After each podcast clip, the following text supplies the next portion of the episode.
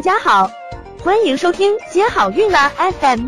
如果你正在准备孕育宝宝，却不知道怎么科学备孕，或者正和试管婴儿打交道，都可以来听听我们的好运大咖说。大咖说什么？说说怎么轻松接好运。怎么样评估一个男性的生育能力呢？那男性的生育能力啊，我们重点呢是要评估他的精液报告。我们怎么样看一个他的精液报告呢？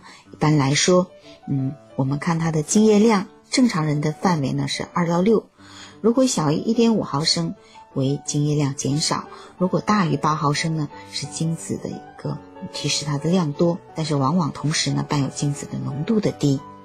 那精子的密度呢，正常是十五乘以十的六次方每毫升。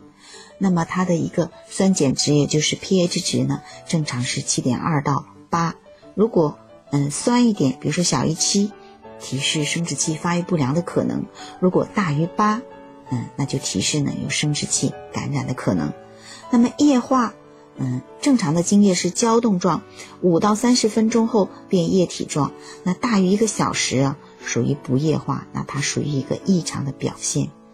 那白细胞净减白细胞计数如果大于一乘以十的六次方每毫升呢，视为脓精症，那它有存在感染的情况，要进行治疗了。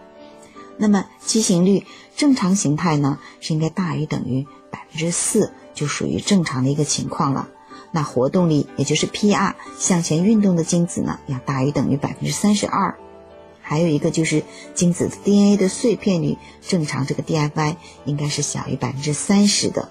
那么，如果嗯不属于正常的范围呢，就需要到男科就诊呢，进行积极的调整和治疗了。